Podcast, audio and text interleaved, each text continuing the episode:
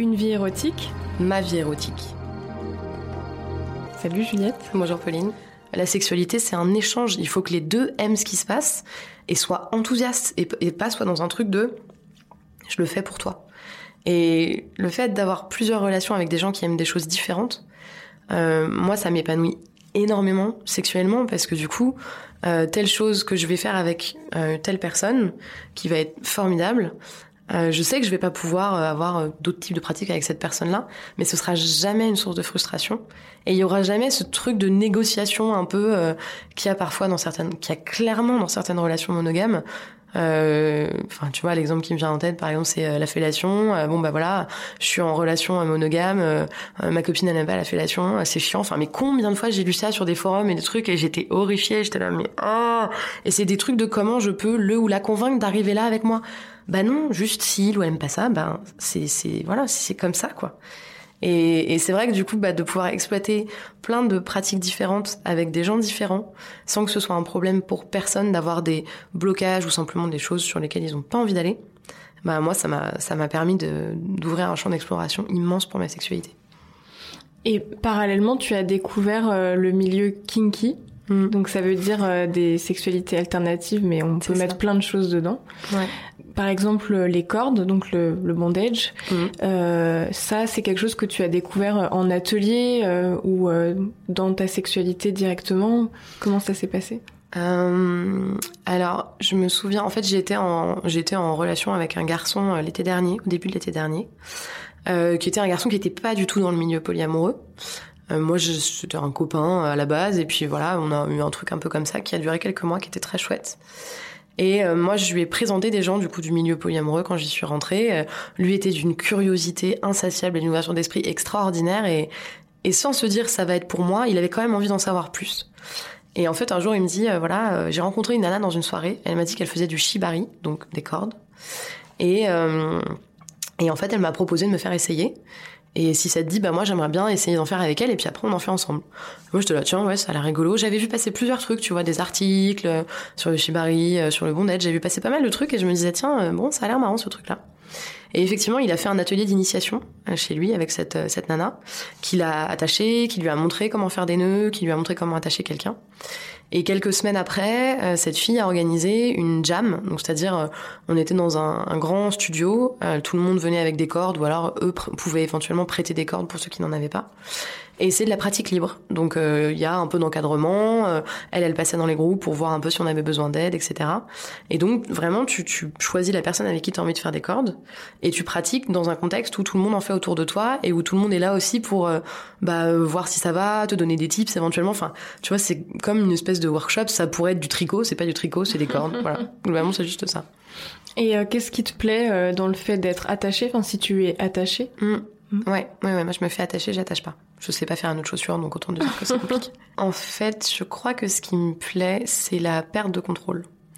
Parce que dans ma, moi j'ai une croyance assez forte selon laquelle le sexe est un bon moyen d'explorer ce que tu n'explores pas dans ta vie de tous les jours. Euh, moi, dans ma vie de tous les jours, je suis pas contre le fric, faut pas exagérer, mais quand même, j'ai besoin, j'ai une vie très structurée.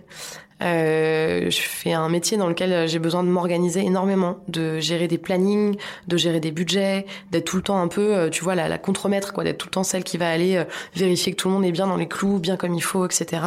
Et donc j'ai vraiment une grosse, euh, un gros besoin de contrôle que j'applique un peu aussi dans ma vie perso. Euh, je, je, suis toujours hyper organisée, j'ai toujours plein plein plein de trucs de prévus parce que bah juste j'aime les gens et j'aime faire des tas de choses. Mais du coup, je suis toujours celle qui qui est un peu au, centre de l'organisation, si tu veux. Et, euh, et, qui prend la main sur les choses. Quand il y a des projets de groupe, des machins, euh, quand on organise un anniversaire, tout c'est spontanément et naturellement, et parce que je pense que je me positionne comme ça aussi, euh, on va un peu me solliciter pour gérer ces trucs-là. Et du coup, en fait, le fait d'être attaché et ma sexualité en général est très axé sur la perte de contrôle et il y a un peu un truc de l'ordre de bah en fait vas-y fais ce que tu veux c'est bon moi je lâche. Genre je veux plus avoir à décider. Euh, je veux juste avoir à dire euh, ça me fait mal ou euh, là je suis pas bien ou là bof c'est tout. Mais je veux plus avoir à décider. Et c'est extrêmement libérateur pour moi de pas avoir à, à contrôler quoi. Et de juste ben ressentir ce qui se passe plutôt que d'être dans un truc euh, hyper intellectualisé, de je réfléchis à ce que je vais faire, etc. Bah là, il se passe quelque chose et je ressens ce qui se passe.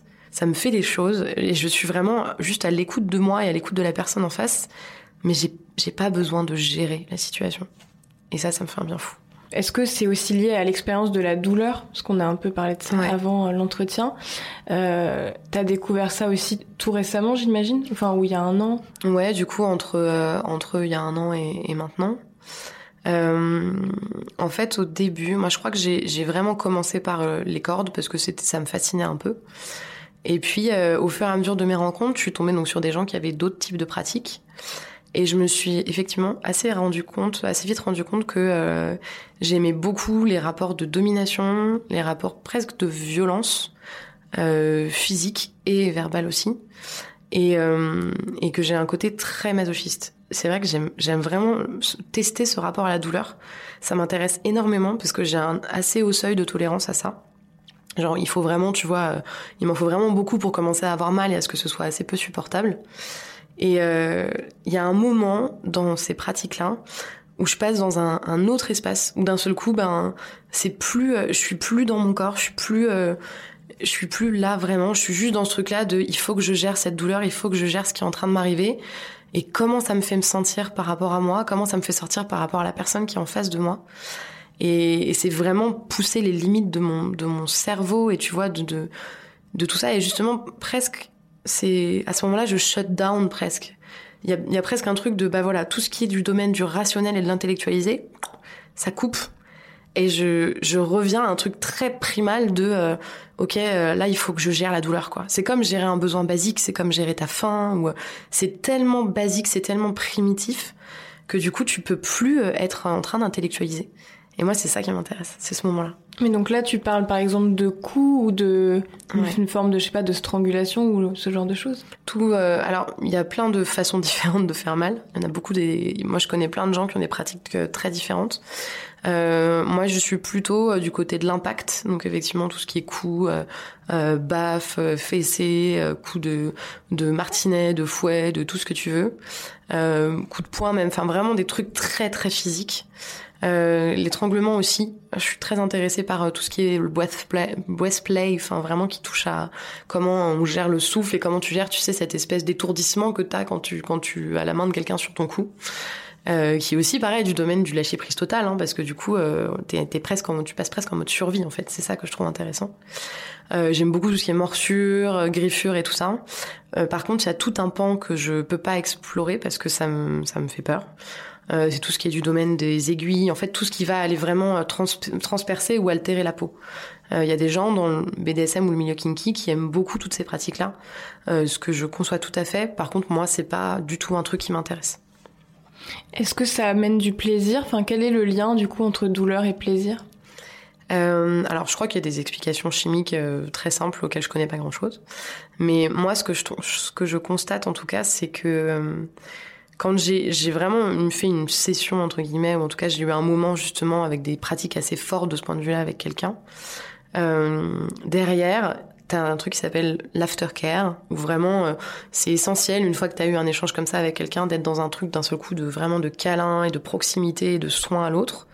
Et à ce moment-là et particulièrement après les cordes je trouve euh, t'as une espèce de de libération de d'hormones où vraiment t'as l'impression de de flotter quoi et tu planes complètement. Et je pense que enfin c'est de l'endorphine hein, c'est vraiment euh, c'est un vrai processus chimique et physiologique. Et, euh, et moi je ressens vraiment à fond ce truc là de d'un seul coup euh, c'est bon j'ai tout lâché quoi. Genre il y a plus de tension il y a plus de stress euh, tout est parti. Et tu te retrouves avec la personne qui juste avant euh, voilà t'as mis ta misère comme jamais. Et, euh, et c'est hyper doux et c'est hyper et moi je suis vraiment dans la gratitude à ce moment là quoi. Je suis là merci genre d'avoir d'avoir pris la confiance que je te donnais, de pas en avoir fait n'importe quoi, de m'avoir fait quelque chose dont j'avais besoin. Et là maintenant, bah juste qu'on soit comme ça, euh, l'un contre l'autre ou l'une contre l'autre, et que pff, je puisse, euh, je puisse avoir lâché prise avec toi. C'est, c'est important ce moment-là. Est-ce que la douleur est jouissive sur le moment? Alors, hum, c'est une bonne question. C'est jouissif au sens où ça, moi, ça me fait exulter. Il y a un peu euh, il y a un peu un truc euh, c'est un peu un truc de l'ordre de c'est une excitation qui est pas une excitation tout à fait sexuelle pour moi. C'est un peu connexe. C'est autre chose. Euh, il y a un mélange de peur un mélange de désir d'aller d'aller de l'autre déjà et puis d'aller fouiller au fond de moi tous ces trucs qui sont en train de sortir d'un seul coup. Il y a une envie de d'animalité il y a une envie de vraiment de voilà d'être d'être au plus près de mes sensations et tout ça. Euh, par contre, c'est pas jouissif au sens où c'est pas des pratiques dans lesquelles moi j'ai des orgasmes. Euh, moi, je suis, euh, je suis, alors je suis la fille la plus facile du monde à faire jouer. Globalement, euh, en 3 secondes 5, c'est parti et ça peut recommencer 20 fois, il y a pas de problème. Euh, mais en soi, ça me donne pas d'orgasme. Ouais, de ouf.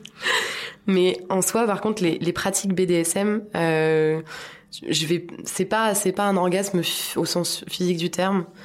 Euh, ça va être vraiment une sensation de, de, jouissance très très primaire et très très physique. Mais je vais pas, tu vois, je vais pas avoir d'orgasme par exemple si euh, je fais une séance de corde avec quelqu'un, que je me fais attacher, etc.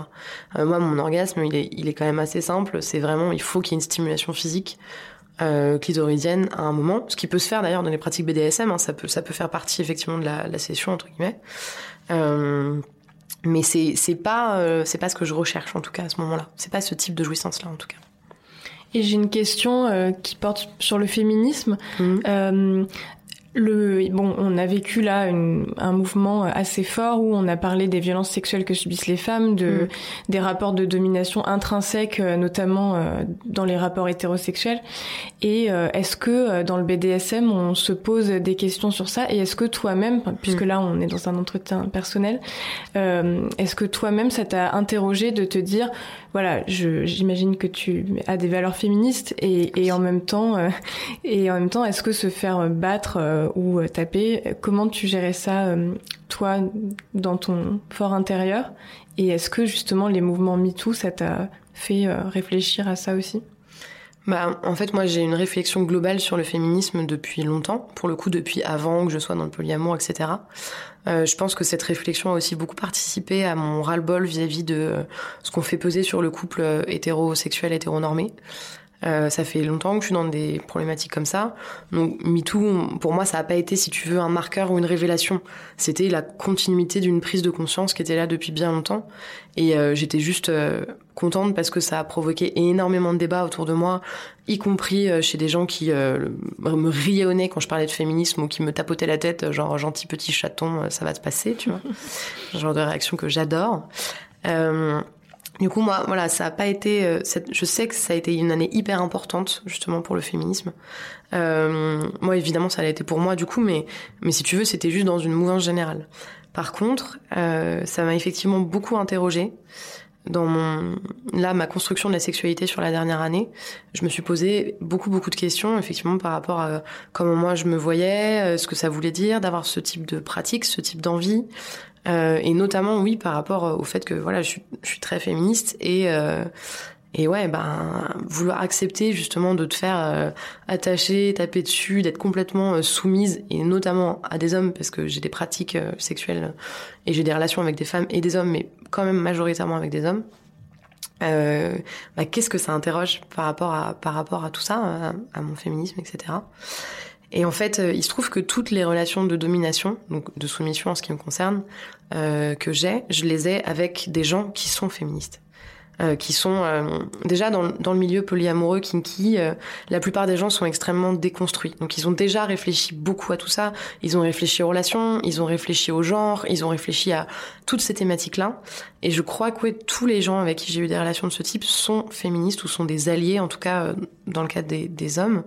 Et, euh, et du coup, si tu veux, c'était euh, en fait dans la vie, c'est-à-dire dans vraiment le quotidien de la relation avec ces personnes-là, cette chose-là est très claire.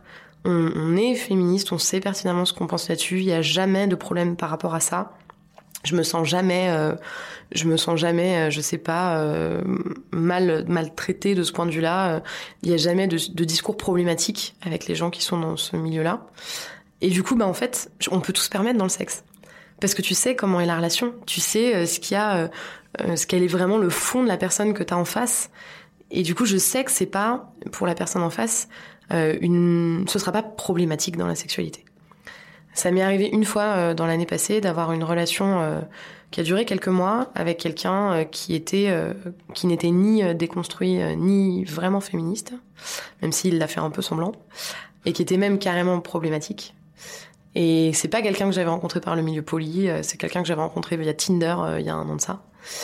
Et pour le coup, ça a été une très très mauvaise expérience et je souhaiterais jamais renouveler un truc comme ça.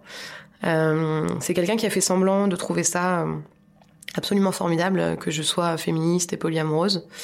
En fait, euh, il trouvait ça formidable parce que ça pouvait lui permettre d'avoir des relations avec d'autres femmes et qui a en fait un comportement extrêmement problématique par rapport aux femmes en général, ce que j'ai identifié très tard.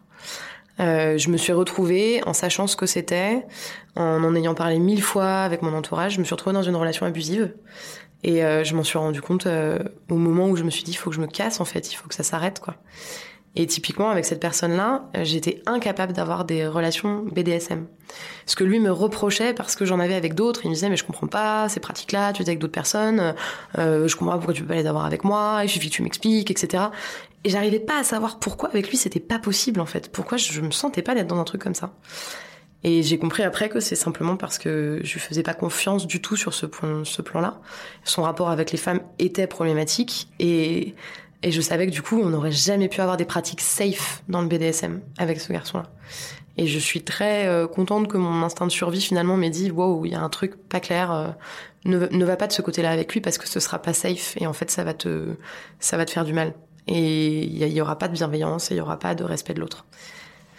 Je pense que Enfin, effectivement, euh, MeToo, c'est qu'une petite euh, partie de l'iceberg. Enfin, c'est une forme de visibilité qui a pris une ampleur médiatique et qui, du coup, a eu un impact euh, chez les gens puisque ça a suscité des discussions. Mais, mais c'est quelque chose qui, est, qui datait. Enfin, en tout cas, c'est quelque chose qui était là puisque les violences sexuelles, c'est, ça dure depuis des années. Mais je trouve que ce qui est intéressant, c'est que même les femmes féministes qui ont, qui se sont construites assez tôt avec des lectures, avec mm. des considérations féministes, euh, malgré tout ça, effectivement, bah oui, en fait, euh, c'est le patriarcat et les, les rapports de domination et euh, le sexisme et les violences sexuelles, en fait, elles sont tellement, enfin, imprégnées, elles, elles, elles, innervent tellement de partie de la société mm. que en fait ça préserve pas du tout contre les relations abusives.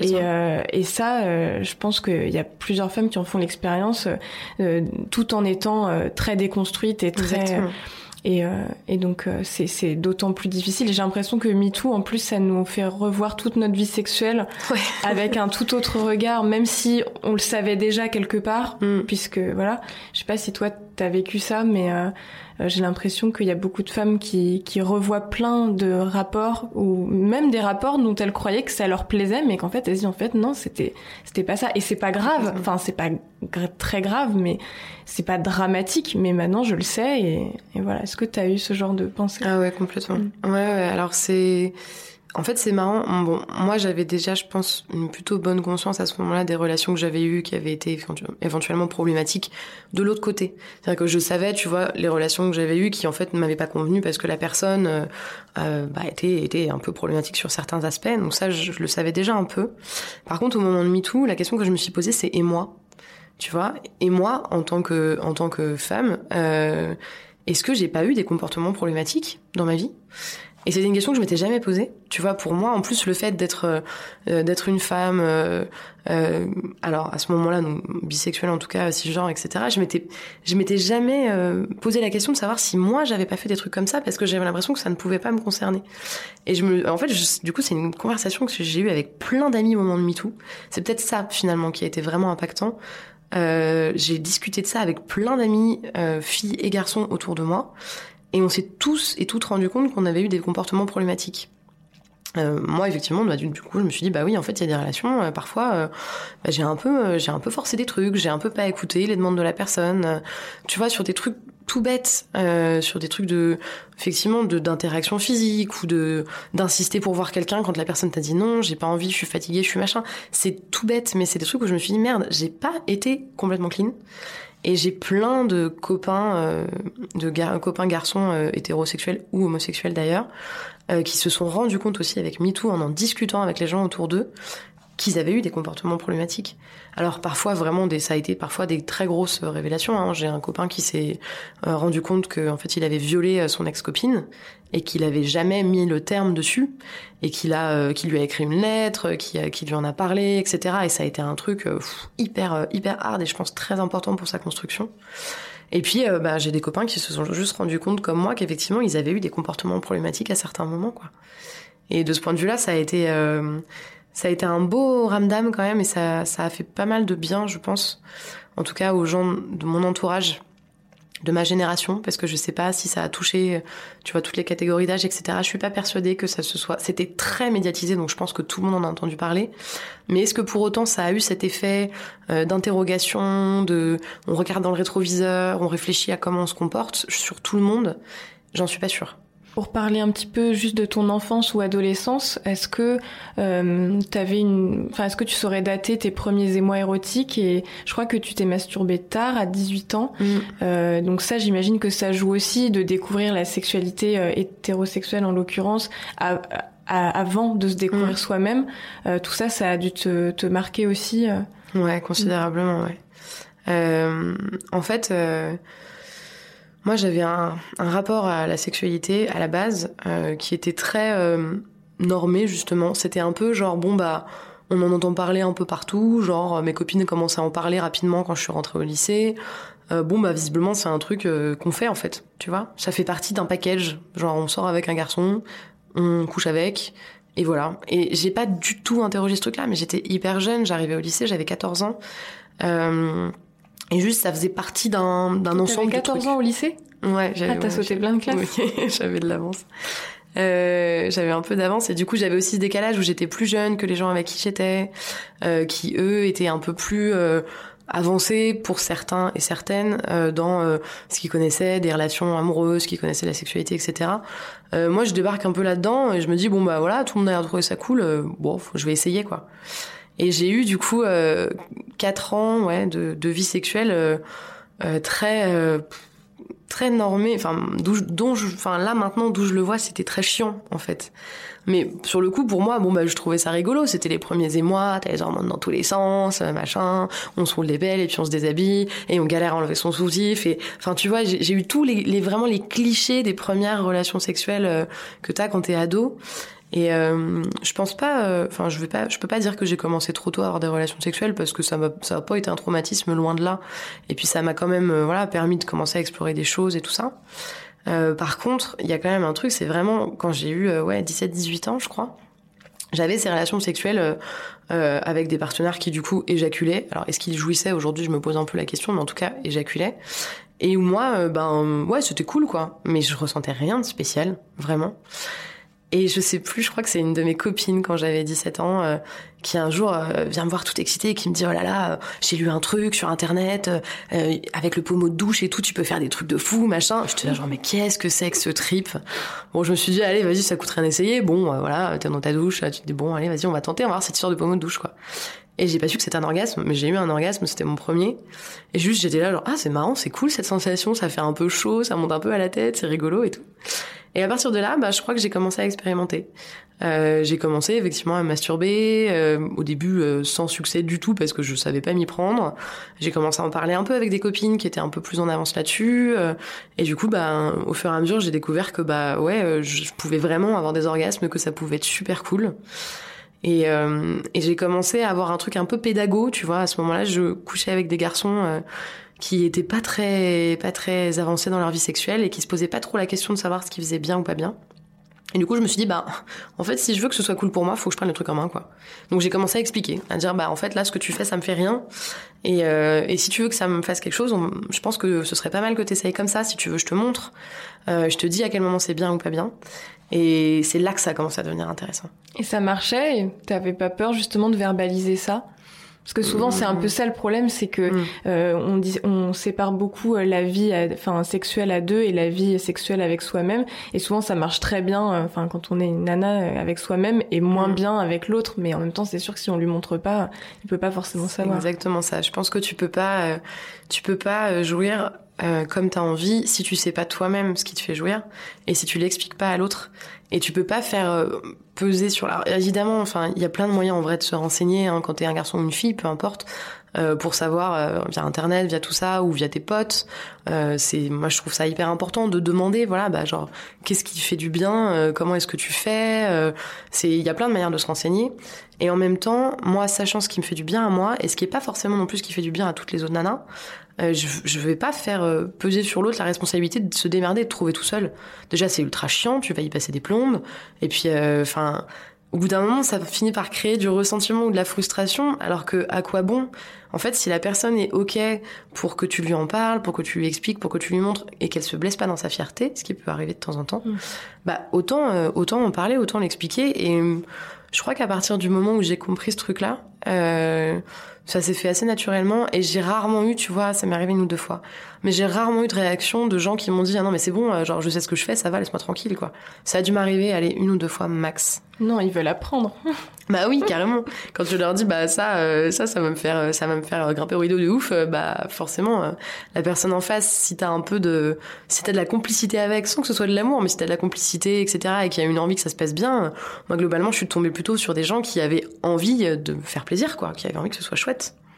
Et les gens qui avaient pas envie, c'était des gens euh, trop imbus d'eux-mêmes ou qui avaient peur euh, de l'expression euh, du désir de l'autre?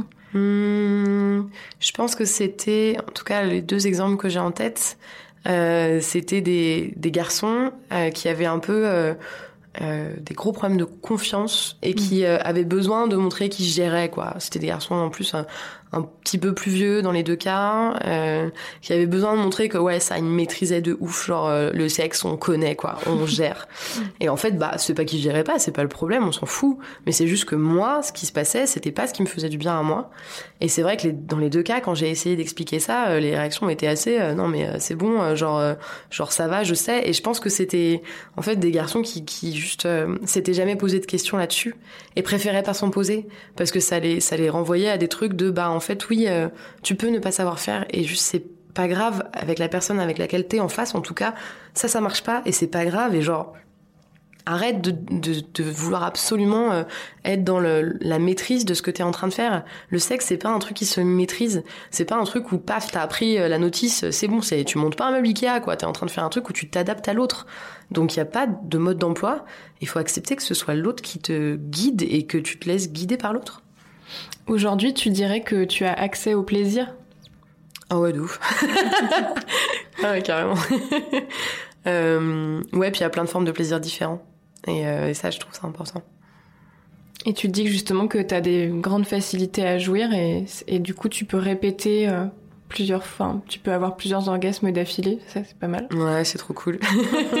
et euh, ça, je l'ai découvert pour le coup. Euh, enfin, tu vois, je te disais tout à l'heure, euh, quand j'ai commencé à me masturber, je me suis effectivement rendu compte très vite que bah ouais, ça pouvait enchaîner à fond quoi. Et du coup, j'ai testé parce que t'as envie de voir, ok, la limite est où?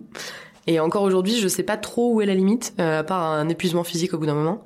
mais mais vraiment, j'ai des j'ai des orgasmes assez assez, enfin très faciles, très intenses.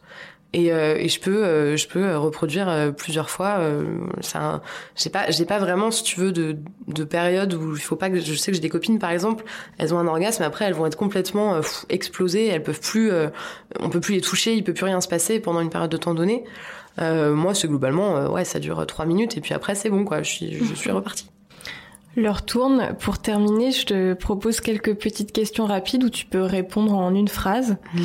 Euh, alors, un fantasme que tu aurais envie de partager à ce micro euh, Un plan à trois avec deux garçons et une fille, qui est quelque chose que j'ai encore jamais fait. Ta pratique préférée ou une pratique euh, que tu aimes? Hmm, Les cordes, beaucoup. Ta tenue préférée pour faire l'amour? Euh, Sans rien du tout, je préfère, c'est plus simple le mot ou la phrase qui t'excite le plus Ah, c'est dur ça. Euh, un ordre. Un ordre. Donc mm, fais ci, fais ça. Euh, ouais, fais ci, fais ça. Euh, euh genouille-toi, tout ça. Ce que tu aimerais absolument faire sexuellement avant de mourir. C'est un peu naïf comme question, mais j'adore. euh, un, un week-end entier de, de teuf avec des gens complètement euh, kinky, euh, genre à 20 ou 30 personnes, où on se sauterait tous dessus les uns les autres pendant, pendant deux jours. Une œuvre érotique que tu as envie de conseiller? Euh, moi, je lis beaucoup de BD, donc je dirais euh, Manara. Il y a des choses dedans qui, moi, m'excitent beaucoup et qui sont très belles en plus. Merci beaucoup, Juliette. Merci, Merci de m'avoir permis de voyager dans ta vie érotique. J'espère que ça t'a plu. Ouais, c'était super. Merci beaucoup. Merci, à une prochaine. Salut. Salut.